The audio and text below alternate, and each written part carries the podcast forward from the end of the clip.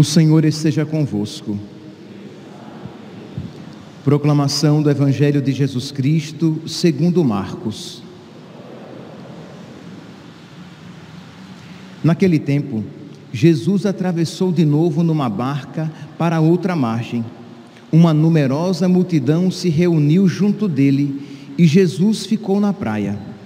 Aproximou-se então um dos chefes da sinagoga, chamado Jairo quando viu Jesus, caiu aos seus pés e pediu com insistência: Minha filha está nas últimas, vem e ponha as mãos sobre ela, para que ela sare e viva.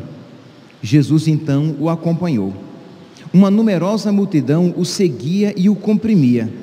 Ora, achava-se ali uma mulher que há doze anos estava com uma hemorragia. Tinha sofrido nas mãos de muitos médicos gastou tudo o que possuía e, em vez de melhorar, piorava cada vez mais. Tendo ouvido falar de Jesus, aproximou-se dele por detrás, no meio da multidão, e tocou na sua roupa. Ela pensava: se eu ao menos tocar na roupa dele, ficarei curada. A hemorragia parou imediatamente. Jesus logo percebeu que uma força tinha saído dele e voltando-se no meio da multidão, perguntou: Quem tocou na minha roupa? Os discípulos disseram: Estás vendo a multidão que te comprime e ainda perguntas: Quem me tocou? Ele, porém, olhava ao redor para ver quem havia feito aquilo. A mulher, cheia de medo e tremendo, percebendo o que lhe havia acontecido, veio e caiu aos pés de Jesus e contou-lhe toda a verdade. Ele lhe disse: Filha, a tua fé te curou. Vai em paz e fica curada dessa doença. Ele estava ainda falando quando chegaram alguns das, da casa do chefe da sinagoga e disseram a Jairo: Tua filha morreu. Por que ainda incomodar o mestre? Jesus ouviu a notícia e disse ao chefe da sinagoga: Não tenhas medo, basta ter fé e não deixou que ninguém o acompanhasse, a não ser Pedro, Tiago e seu irmão João. Quando chegaram à casa do chefe da sinagoga, Jesus viu a confusão e como estavam chorando e gritando. Então ele entrou e disse: Por que essa confusão e esse choro? A criança não morreu, mas está dormindo. Começaram então a caçoar dele. Mas ele mandou que todos saíssem, menos o pai e a mãe da menina e os três discípulos que o acompanhavam. Depois entraram no quarto onde estava a criança. Jesus pegou na mão da menina e disse: Talitá cum, que quer dizer: Menina, levanta-te. E ela levantou-se imediatamente e começou a andar, pois tinha doze anos. E todos ficaram admirados. Ele recomendou com insistência que ninguém ficasse sabendo daquilo e mandou dar de comer à menina. Palavra da salvação.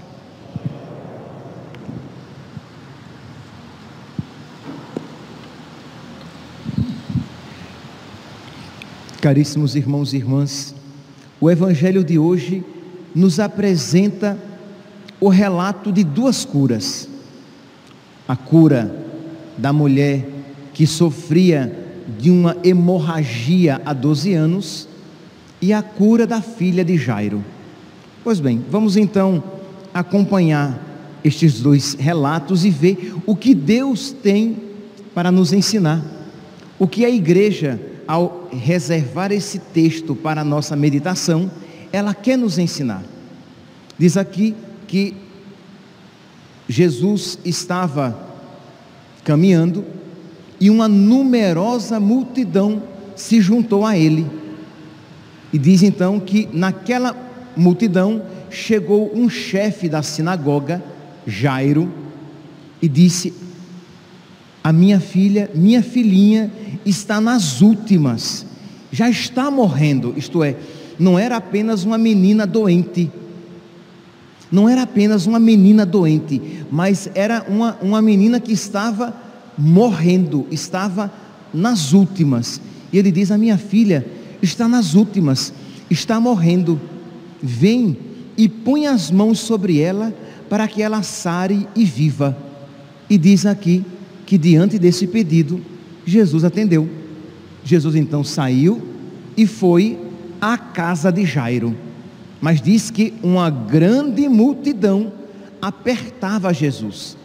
Neste ínterim, né, no meio do caminho, diz que se achava uma mulher que sofria de uma hemorragia há 12 anos. Meus, meus santos, nós temos aqui que, que compreender o que significa para uma mulher, no tempo de Jesus, sofrer de uma hemorragia, de uma mulher judaica de, uma mulher para, para a compreensão, para a mentalidade judaica, o que isso significava.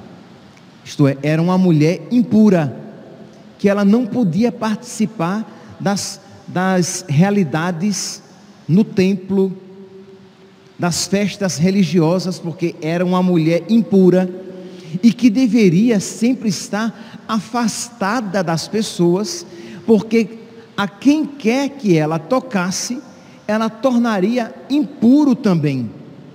Então ela deveria se afastar de toda a multidão.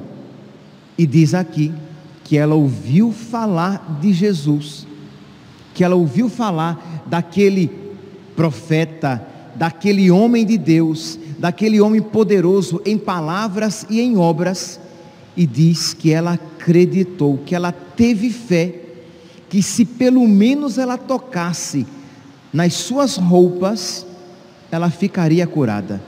E ela fez o improvável. Ela se embrenhou na multidão. Ela fez algo que não lhe era permitido. Por quê? Porque, segundo a mentalidade de então, ela estava tornando impuras as pessoas a quem ela tocava e em quem ela esbarrava. Então vocês podem imaginar todo o temor dessa mulher e o que a levou a isso, o seu grande sofrimento. Ela estava sofrendo há 12 anos e São Marcos, ele faz aqui uma uma ele apresenta um adendo que nós não iremos encontrar nos outros evangelhos.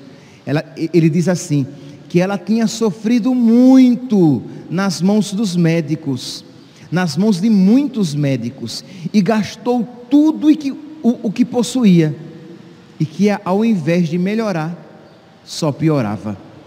Então vocês podem aqui imaginar também a grandeza da fé desta mulher, que ainda tem fé, que durante 12 anos de sofrimento, perdendo tudo que tinha, e não obstante os médicos com quem ela se encontrava, ela não só piorava, não obstante tudo isso, ela ainda tinha fé. Meus irmãos, aqui já é um ensinamento para nós. Quantas vezes nós, com muita facilidade, perdemos a fé diante dos sofrimentos da vida, fé no amor de Deus, fé na providência de Deus, fé na misericórdia do Senhor que cuida de nós e que conosco se importa. Porque imagine, depois de 12 anos, ela ainda fez isso e não movida por desespero, que desespero não é fé. Esta mulher não está movida por desespero, não é uma louca desesperada que vai, quem sabe, não ela tinha fé no seu coração. Porque imagine aqui que, não obstante muitas pessoas tocando em Jesus, quando ela toca, Jesus percebe que, ela, que alguém o tocou de uma maneira diferente. Diz aqui, versículo 28, ela pensava: se ao menos eu, to, eu tocar na roupa dele, ficarei curada. A hemorragia parou imediatamente e a mulher sentiu dentro de si que estava curada da doença. E Jesus percebeu que uma força tinha saído dele e pergunta: Quem me tocou? Quem tocou na minha roupa? E os discípulos disseram aquilo que era óbvio, né? Senhor, numa multidão dessa, o Senhor pergunta: Quem tocou na sua roupa? Todo mundo tocou. Todo mundo aqui tocou na roupa do Senhor. Mas alguém tinha tocado com fé.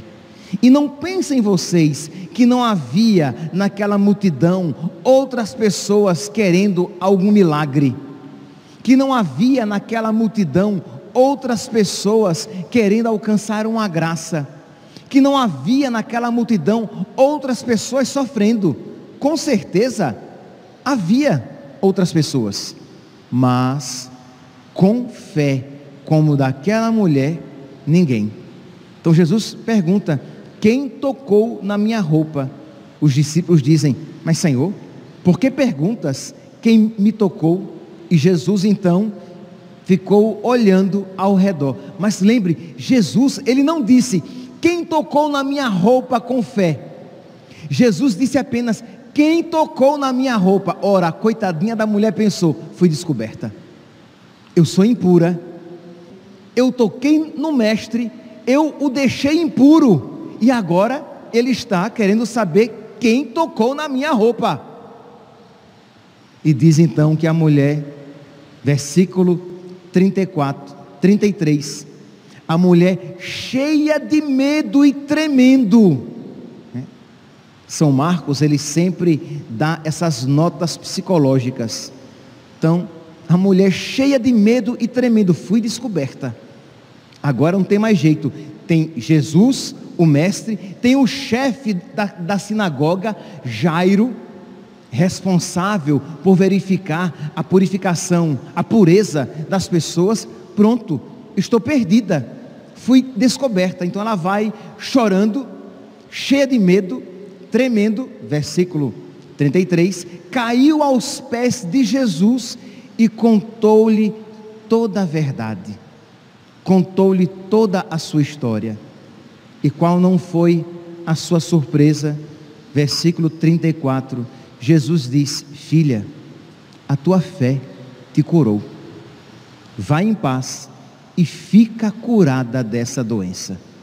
Isto é, meus santos, o improvável tinha acontecido, não o improvável aqui, eu me refiro aqui, não que ela ficasse curada, se nas suas vestes ela tocava, porque isso ela tinha fé. O improvável é que, uma vez descoberta, aquela situação toda não lhe fosse acarretar uma repreensão, uma, uma humilhação, mas Jesus Cristo olha para ela, reconhece-lhe a fé e a chama de filha. Minha filha, tua fé te curou. Vá em paz e fica curada desta doença. A fé, meus irmãos. Aqui, já desde agora, nós podemos então observar a fé desta mulher que a manteve de pé. E aí você pode perguntar: "Mas padre, mas por que Jesus permitiu? Por quê? Porque Jesus é Deus. Então, por que Deus permitiu os 12 anos de sofrimento dessa mulher? Porque esta mulher, depois dos 12 anos de sofrimento, ela é muito melhor do que aquela que quando ainda não havia adoecido. Esta mulher, depois de 12 anos de dor e de oração, de lágrimas, mas sempre esperando em Deus, é uma mulher que tem uma fé muito maior e uma capacidade de amar a Deus muito maior do que aquela antes do sofrimento e da humilhação. Meus irmãos, nós precisamos aprender a sofrer com fé. Nós precisamos aprender a passar pelas dificuldades da nossa vida com fé e perseverar, insistindo em dizer: Eu tenho fé, eu tenho fé no amor de Deus, eu tenho fé na misericórdia de Deus, eu tenho fé no cuidado de Deus na minha vida. Eu tenho fé, eu creio. E não tenhamos dúvidas, meus santos, que esta fé uma vez crescendo na nossa vida, como os dedos da nossa mão, não crescerá sozinha. Isto é, outras virtudes concomitantemente crescerão. Crescerá então o nosso amor a Deus, crescerá a nossa esperança nas realidades celestes, crescerá a nossa humildade e a nossa paciência e tantas outras virtudes, crescerá a fortaleza. Então nós precisamos pedir a nosso Senhor que Ele nos ensine a sofrer, porque meus irmãos, eu não sei, eu não sei não, aqui é uma ironia, tá? Eu não sei se nós devemos rezar, Senhor, não permita o sofrimento na minha vida. É ironia, porque ele disse: quem quiser me seguir, renuncie a si mesmo, tome a sua cruz e me siga. No mundo tereis tribulações, mas coragem, tende fé. Eu venci o mundo. Se comigo você estiver, comigo você também vencerá. Pois bem, então, aqui nós vemos este exemplo de fé dessa mulher. Mas lembra que Jesus está no caminho para a casa da filha de Jairo. E nós podemos também aqui imaginar que seria possível ao coração de Jairo uma raiva, uma inquietação, um incômodo porque embora sua filha estivesse morrendo, Jesus parou para conversar com uma mulher que o havia tocado no meio de uma multidão. A notícia foi: Senhor, a minha filha está morrendo. E esse diálogo aqui, não é que ele aconteceu em um, em um minuto. Este diálogo, ele demorou um, um respeitável tempo. E nós podemos imaginar a aflição no coração desse chefe da sinagoga, mas ao mesmo tempo ele soube sofrer com humildade, com paciência. Não é assim que diz o livro do Eclesiástico? Meu filho, se entrares para o serviço do Senhor, prepara a tua alma para a aprovação, sofre com paciência. Nós não o vemos aqui e não tenhamos dúvidas de que isso, de que se isso tivesse acontecido, são Marcos teria escrito. Nós não, ouvimos aqui que o chefe da sinagoga disse: Olha, Senhor, vamos lá, a minha filha está morrendo. E o Senhor agora procurando quem tocou o Senhor. Vamos lá, Senhor, minha filha está morrendo. Eu sou chefe da sinagoga. Eu sou um homem importante. Consequentemente, a minha filha também o é. E o Senhor está me deixando esperar. Diz que ele, e aqui nós podemos imaginar, e quem os pais e mães aqui presentes sabem que o sofrimento num filho sofre muito mais do que um sofrimento em si. Ou vamos dizer de uma outra maneira, que quando você ama de verdade uma pessoa, o sofrimento da pessoa amada dói muito mais do que se aqueles sofrimentos fosse em você. Se o amor for verdadeiro, o sofrimento da pessoa amada dói, dói muito mais. Então podemos aqui imaginar o sofrimento no coração de Jairo, com a sua filha morrendo, e ele espera com paciência. Ele não interrompe a demora de Deus. Ele não interrompe Jesus. Ele não fica dizendo: Senhor, vamos lá, minha filha está morrendo. Percebe aqui, meus santos, o ensinamento para nós? que nós precisamos aprender a sofrer as demoras de Deus, que nós precisamos nos exercitar nas virtudes enquanto sofremos, porque é um tempo propício, é um tempo favorável de crescer na paciência, na humildade, na perseverança na paciência de quê? Porque geralmente as coisas não vão acontecendo no ritmo, pelo menos, pelo menos no ritmo de que você gostaria. Na humildade, por saber que você não merece bater no balcão de Deus e exigir graças. E paciência, humildade e perseverança, a que, não obstante a demora de Deus, e não obstante o reconhecimento de que você não merece, você persevera suplicando a Deus, porque você sabe que misericórdia e piedade é o Senhor. Ele é amor, é paciência e compaixão.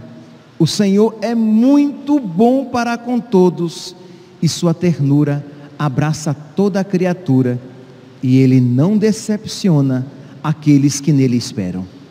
Pois bem, então estava ali, Jairo esperando, e diz aqui que quando Jesus terminou aquela situação com a mulher que sofria há 12 anos, diz aqui versículo 35 que ele Jesus estava ainda falando quando Jesus tinha dito a, a mulher fica curada da sua doença, ele ainda estava falando quando ao chegaram alguns da casa do chefe da sinagoga e, e disseram a Jairo: Tua filha morreu.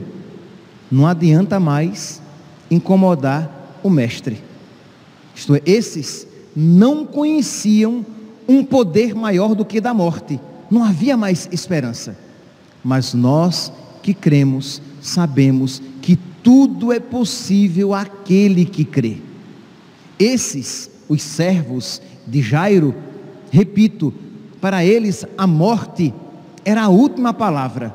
Eles não tinham fé, eles não sabiam que existe algo infinitamente maior do que a morte e infinitamente mais poderoso, que existe alguém todo poderoso infinitamente mais poderoso do que as nossas fraquezas. E diz: não adianta mais incomodar o Mestre. E Jesus faz o quê? Quando Jesus ouve aquilo, ele se volta para Jairo, que deveria estar prostrado, né? Isto é, acabado, desiludido. Ele esperou, esperou e, e até pacientemente esperou, e parece que nada iria acontecer. E Jesus olha para ele e diz: Não tenha medo, basta ter fé. Versículo 36. Não tenhas medo, basta ter fé. E a atitude de Jairo mostra que ele acreditou. Isto é, diante daquela notícia, ele ainda aceitou ir com Jesus. Jesus, Pedro Tiago e João para a casa dele, não obstante já tivessem dito que ela morreu. Jesus diz então que se despede da multidão e não permite que a multidão o acompanhe, vai à casa e disse que quando ele entrou, chegaram à casa, versículo 38.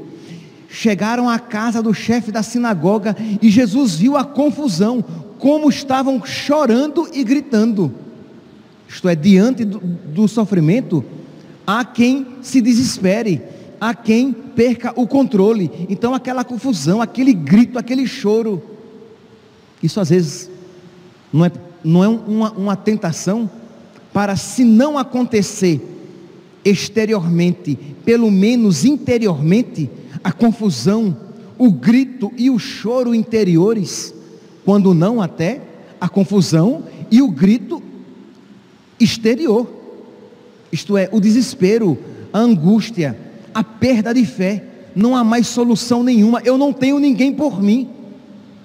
Diz então que diante daquela confusão, Jesus entrou e disse: Por que essa confusão? Esse choro? Acho que ele disse com esse sotaque. Que confusão é essa? Vixe Maria. Para com isso. E diz que que começaram, que diante da repreensão de Jesus, o que foi que eles fizeram? Eles caçoaram de Jesus. Imagine, a, re, a repreensão do Senhor é misericórdia com, com, quando ele diz: tendes fé, homem de pouca fé, mulher de, de pouca fé. E isso deveria o quê? Deveria suscitar em nós a fé. E o que foi que aconteceu aqui nesses? Suscitou a indiferença, o desprezo, a zombaria, a algazarra. Eles zombaram de nosso Senhor e começaram a caçoar dele. Porque estamos chorando. A menina morreu, ele acha que vai fazer mais alguma coisa. Então, alguns, meus, percebe aqui que enquanto nós vimos a mulher que sofria há 12 anos, e Jairo, diante do seu sofrimento, eles se mantiveram na fé, nós também iremos encontrar aqui pessoas que estão entregues ao sofrimento, ao desespero e dele não querem sair. E a pergunta é: a que grupo você quer participar?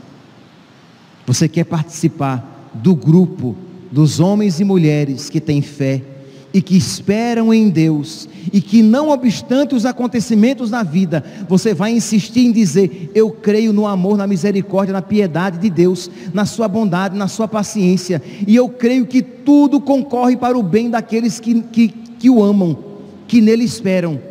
Ou você vai participar do grupo daqueles que, na primeira dificuldade, se desesperam e se entregam às zombarias e gozações. Que Deus, meus santos, nos conceda a graça, e Ele quer nos conceder, e que você acolha esta graça de participar deste primeiro grupo, mas que requer de você capacidade de sofrimento. Repito, meus santos, precisamos aprender a sofrer. Quem não sabe sofrer não tem fé. Quem tem fé aprenderá a sofrer. Então peça, meu Deus, dá-me fé, dá-me uma fé maior porque eu sei que os sofrimentos não serão tirados da minha vida. Eu sei que nenhuma redoma de vidro será colocada sobre a minha vida, de modo que eu não seja atingido pelas adversidades. Então, Senhor, eu te peço uma fé grande para que eu saiba sofrer e que contigo aquele sofrimento se torne causa de crescimento no amor, na piedade, na confiança, na humildade e em todas as virtudes que o Senhor quer semear no meu coração.